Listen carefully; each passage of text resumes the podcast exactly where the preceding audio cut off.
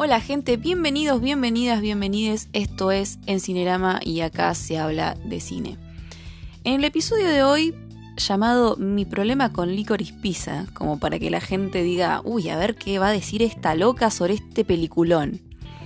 Eh, bueno, nada, sí, la verdad que yo me, me decepcioné un poquito, un poquito, cuando vi la película. Licorice Pizza es una película escrita y dirigida por el señor Paul Thomas Anderson. Quiero decir que yo no vi ninguna otra película de él. En su momento dije que me pasaran por Instagram qué películas de él tendría que ver o cuáles me recomendaban. Por si no me siguen ahí todavía, me buscan como arroba en-cinerama. La E es un 3. Pero no vi ninguna, básicamente porque soy una paja. Y la verdad que colgué en sentarme a verlas como me he colgado en sentarme a ver un montón de otras películas. Pero bueno, no importa. Cuestión que la película estrenó este año, es del 2022, es la más reciente del señor. Y bueno, causaba mucho revuelo, había mucha expectativa alrededor de ello. La verdad que, ya les digo, cuando escuchaba el nombre era como Paul Thomas Anderson, Paul Thomas Anderson, me suena.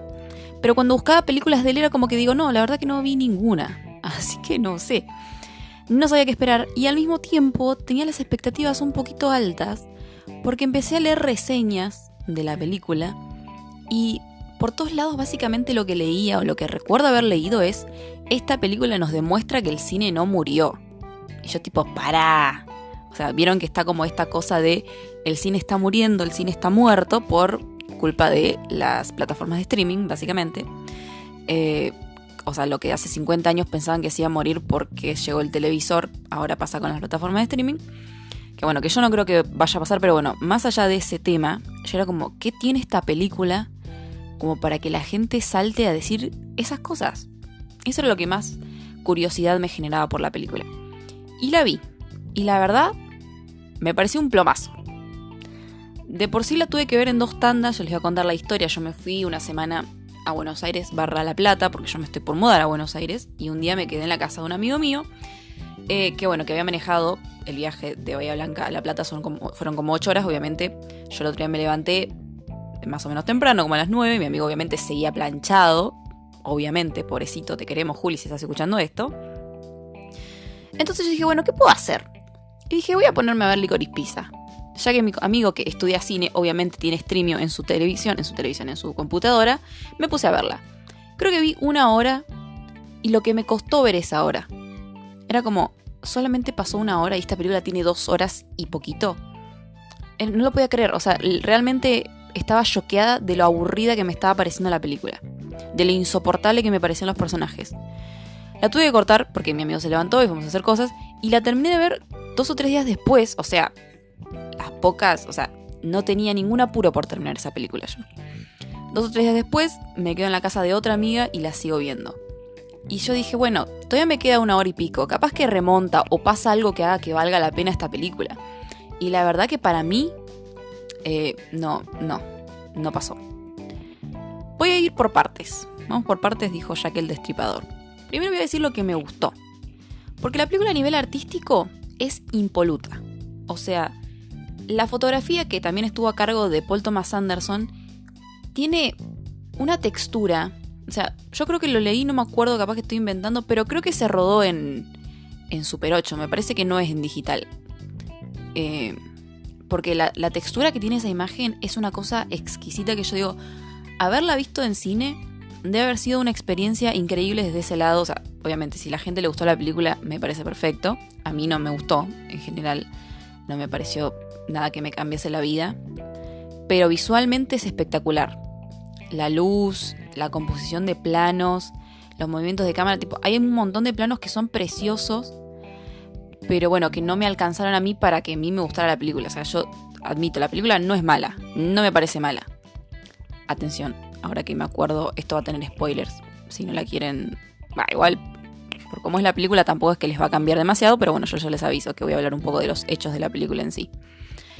Bueno, la imagen no me alcanzaba para que a mí me gustara realmente la película. Pero artísticamente es muy buena. Es, ya les digo, impoluta, impecable. La imagen es preciosa.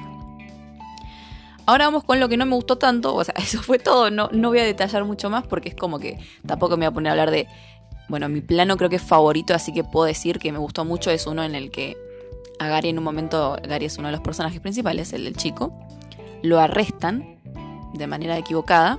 Entonces Alana lo va a buscar, Alana es la chica, y se ven a través de un vidrio de la estación de policía.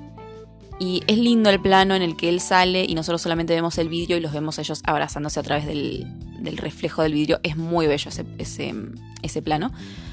Y bueno, y así tiene un montón que son muy lindos. El juego que intercala las corridas al final de la película también es bastante lindo. Pero bueno, no importa. Lo artístico, eh, si bien está perfecto, no me alcanza. Vamos a lo otro. Lo que no me gustó tanto, la historia y sus personajes. Primero quiero hablar un poco de... Voy a presentarles los personajes de esta película.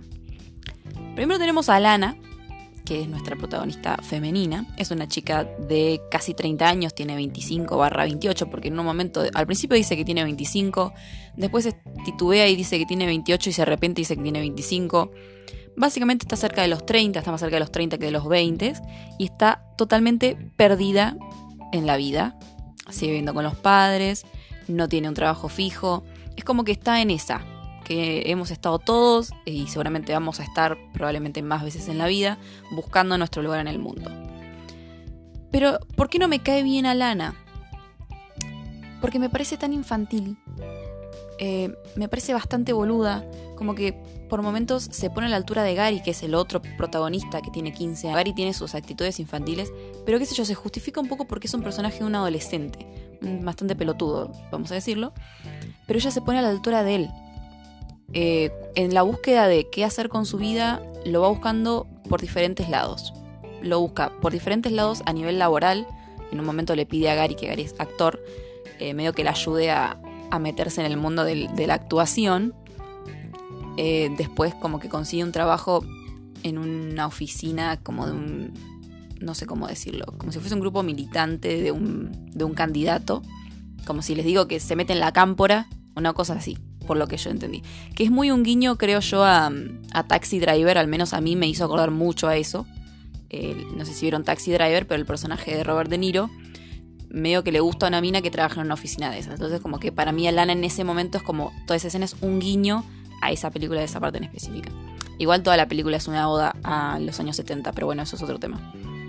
Bueno, Alana lo busca desde esos dos lados laborales y lo busca también en diferentes hombres es como que primero cuando eh, audiciona para un papel se encuentra con William Holden, que fue un actor de verdad, ah, eh, protagonizado, de hecho no, protagonizado no, en este caso representado por John Penn, que el tipo está como perdido en su época de gloria, entonces delira mucho, es como rara la, situación esa, y ella está como una estúpida, o sea, literalmente como una estúpida, como toda, ah, ah, ah pero soy sexy, ¿no? Y es como, Alana, amiga, ¿qué te pasó? O sea, hace dos minutos eras una rebelde sin causa, o sea, rebelde sin causa no, pero muy mal llevada, o, bueno, no mal llevada, no, como que tenía su carácter la chabona, ¿no?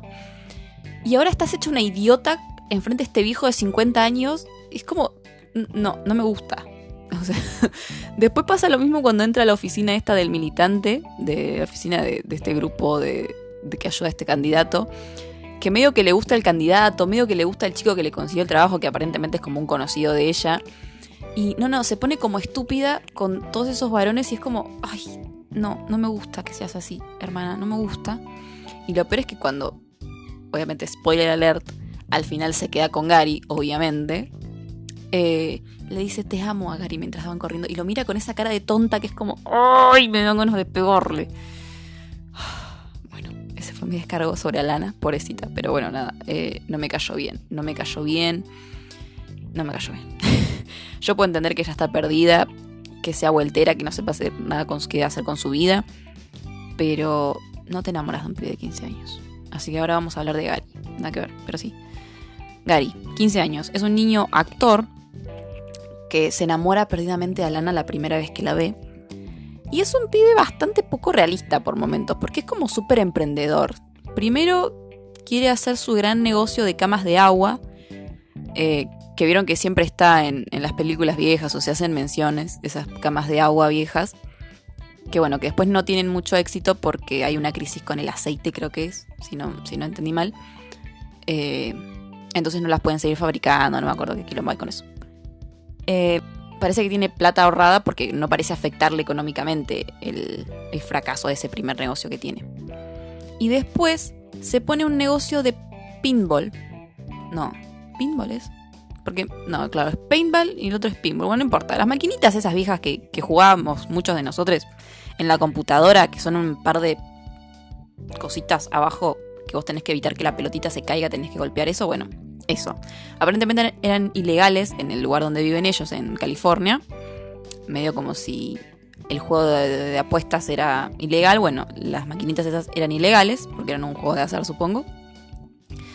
Entonces cuando lo legalizan, que ellos como que se enteran de primera mano, como Alana se acercó a estos chicos que eran políticos, se enteraron de primera mano que iban a volverlo legal de vuelta, o iba a ser legal. No sé si antes había sido legal, después fue ilegal, bueno, no importa, cuestión que iba a ser legal. Entonces él dijo, es, esta es la mía, me voy a poner un lugar lleno de estas maquinitas, cosa de ser el primer lugar donde se pueda jugar después de que se haga ilegal. Esa idea fue buenísima, o sea, el chabón la revió ahí, esa lo rebanco. Pero es como súper irreal, o sea, el chabón tiene 15 años. ¿De en me vas a decir que va a tener tanta visión de negocios un pibe de 15 años que en un momento lo vemos con traje dirigiendo prácticamente un casino para todas las edades? Pero hace un rato lo vimos boludear con que estaba masturbando un tubo de gasolina. De nafta, perdón, se me fue ese, ese español neutro. O sea, me parece muy poco reliable, digamos. Es como, no, no me lo creo. Eh, el pibito también es bastante vueltero, es medio. Es un pendejo. O sea, es un pendejo. Hay una parte en la que casi le toca una teta a Lana cuando están acostados en una cama de agua y están como los dos con los ojos cerrados y es como que casi la van a hacer y dice, ah, no, me olvidé que soy decente. No, no le puedo tocar una teta si no la voy a usar y ya todo el mundo me va a odiar. Y es como, amigo, ya te odio, así que no te das problema, ¿no? Pero eh, en un momento, no sé, Alana en su enojo con Gary, como que es como que constantemente se buscan aprobación mutuamente. Como que se, cuando, una vez que se conocieron, ya no se pueden dejar ir porque por alguna razón eh, encuentran a alguien de confianza o que, quieren aprobación del otro. En un momento tienen como una pelea después de que Alana dice que está dispuesta a hacer un desnudo si la contratan para un papel y Gary es como, ¿cómo vas a hacer un desnudo? Porque obviamente yo soy el único que debe tener derecho a mirar tus tetas. Y es como, no, no, amigo, no. Entonces es como que le dice, ah, entonces estarías dispuesta a mostrarle las tetas al mundo y no a mí. Entonces Alana se va indignada, obviamente, que hasta ahí tiene todo el sentido del mundo. Pero lo peor es que después ella vuelve y le dice, ¿en serio querés ver mis tetas? Y él le dice, y, sí. Y es como, y sí, obviamente es un pendejo de 15 años recaliente con vos, amiga. Obvio que va a querer ver tus tetas. Y ahí se las muestra. Y es como, ¿qué? qué? Yo tipo me quedé como, ¿qué carajos es esto? Un cringe me dio ese momento, chicos. Un cringe. Y es como cosas así. Además, es como que yo nunca me sacaba de la cabeza que ella tiene casi 30 y él tiene 15 años. O sea, no, está mal eso. Lo peor es que si esto fuera al revés, o sea, si fuera un tipo de 30 años y una pibita de 15, sería returbio. Entonces, ¿por qué no es turbio al revés? Polémico. Para mí es returbio.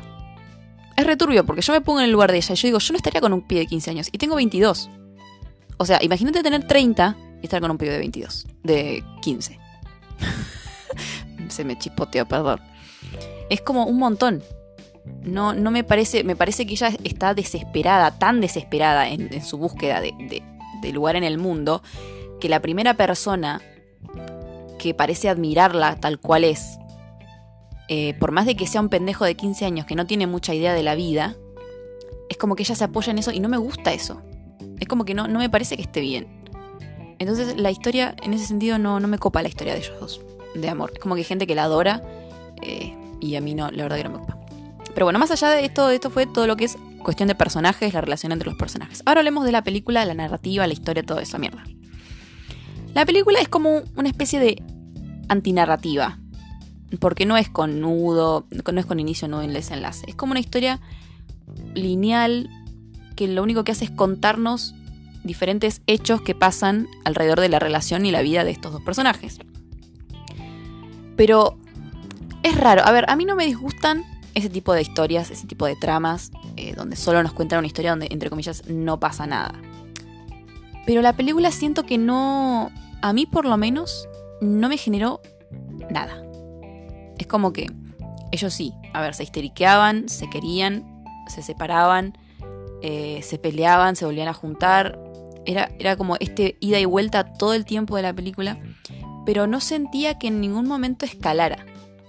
Entonces, no generaba nunca una tensión real Y al a mí no caerme tan bien los personajes, era como que no sentía esas ganas de que se juntaran, ¿entienden? No sé si vieron Your Name. Spoiler alert también.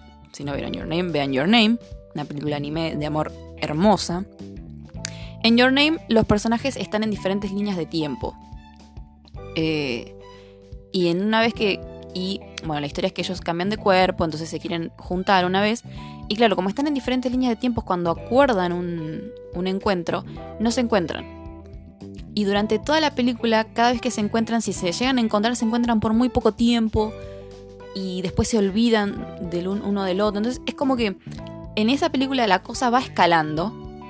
Y a vos te van dando cada vez más ganas de que realmente se lleguen a encontrar y se abracen y, se acuerden uno del otro.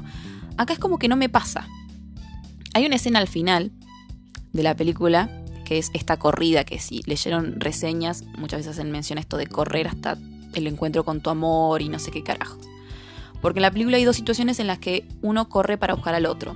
La primera es cuando a Gary lo, lo arrestan de manera equivocada, como dije al principio.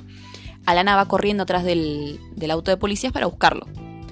Más adelante, cuando Alana se queda medio hipnotizada por este actor viejo y que está medio delirante, el viejo como que hace una escena de medio como haciendo referencias en una película de él en la que va con una moto a toda velocidad y Alana estaba atrás en la moto, pero cuando el tipo arranca, Alana se cae y Gary sale corriendo a ver si está bien. Al final de la película, cuando se están como buscando mutuamente y salen corriendo a ver dónde está el otro, van como intercalando las corridas del principio como juntando esas otras corridas cuando fueron a buscarse mutuamente. Pero a mí no me genera nada esa escena. Como que lo veo y digo, es hermoso, pero no me genera nada.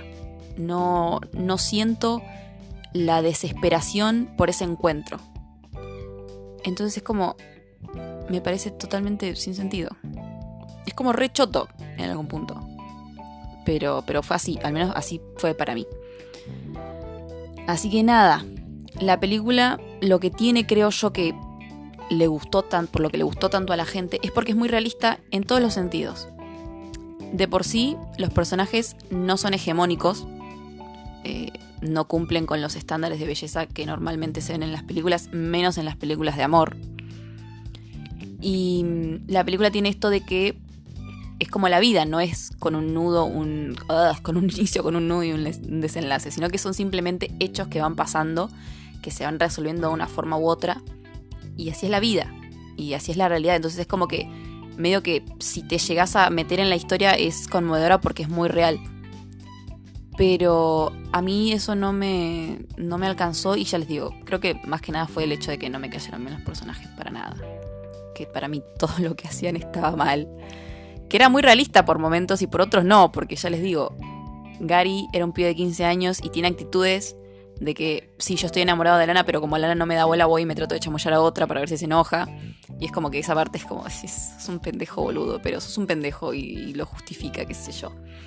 Pero Alana es una mina, pero está tan perdida en su vida que tiene esas actitudes infantiles y se pone a la altura de Gary y va y se chapa a otro cuando ve que se está chamullando a otra. Entonces es como, no. no sé, es raro, es realista y al mismo tiempo no, porque, bueno, Gary, ya les dije, tiene como esta visión de negocios con 15 años. Si ustedes me decían que no sé, que pasaban un par de años a lo largo de la película, pero en la película no pasan años. Eh, creo que es en un mismo año, entonces es como raro. Es raro. Y no me interpeló, pero para nada. La película, ya les digo, me costó mucho terminarla porque duraba dos horas y algo y nunca terminaba de generar tensión la relación entre ellos. Era como... Incluso hay una escena en la que debería generarme mucha tensión porque es Alana bajando en reversa un camión por una colina porque se les quedó sin nafta. Y tipo va todo en reversa sin poder arrancar el auto. Es como que va solamente con el envión que le da la colina. Y chicos, no me generó nada. Era como, ¿Vieron cuando por alguna razón no te genera nada algo? Bueno, así estaba yo. No lo podía creer. Honestamente estaba sorprendida de que esa escena no me generara nada. Porque estaba bajando un fucking camión en reversa por una colina. O sea, si yo estuviese en esa situación, el corazón no me daría más de los latidos rápidos que daría. Y viendo la escena no me generó nada de tensión. Yo no sé si fue eh, cómo manejaron el sonido, porque el sonido como que no tiene música en ese momento, sino que es como que solo escuchás el ruido del camión bajando. Pero es un silencio raro, no sé, como que es muy bajito, por así decirlo, el sonido del camión. El manejo de los planos, no sé, pero no me generó nada al igual que todo el resto de la película. Como que por momentos sentía un poco de ternura. Un poquito a veces. Pero el cringe que me hacían dar otras escenas era como que no. Lo superaba. Así que bueno, nada.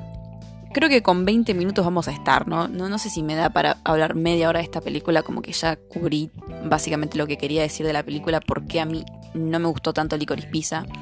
Como que esperaba una historia que me cambiara la vida, la visión del, del amor, del cine, y no pasó. No pasó para nada. Como que es una película que digo, yo la podría no haber visto y haber seguido con mi vida tranquilamente. Lo bueno es que me dio para hacer este capítulo del podcast. Eh, pero bueno, nada. Eh, si ustedes lo sintieron diferente, cuéntenme. Yo sé que hay un montón de gente que le re gustó la historia. A mí ya les digo, me pareció aburrida la película. No por su narrativa, porque ya les digo, me gustan las historias que tienen este tipo de narrativa, sino porque nunca me llegué a involucrar en la historia, porque tampoco me cayeron bien los personajes. Entonces era como, no me interesa su historia. La verdad, me parecen dos idiotas. Ah, no, bueno, tan mala no, no quiero ser. Pero, pero no me cayeron bien. Y entonces no me puedo sentir involucrada en su historia de amor. No puedo. Además ya les digo, el final Gary y Alana se van corriendo y Alana le dice te amo a Gary con esa cara estúpida y no, no puedo, no puedo. No, no puedo. Eh, nada, espero que si ustedes tuvieron una experiencia diferente con la película, me lo cuenten por Instagram. No me odien, no me maten, no me cancelen. Eh, es simplemente mi perspectiva de la película.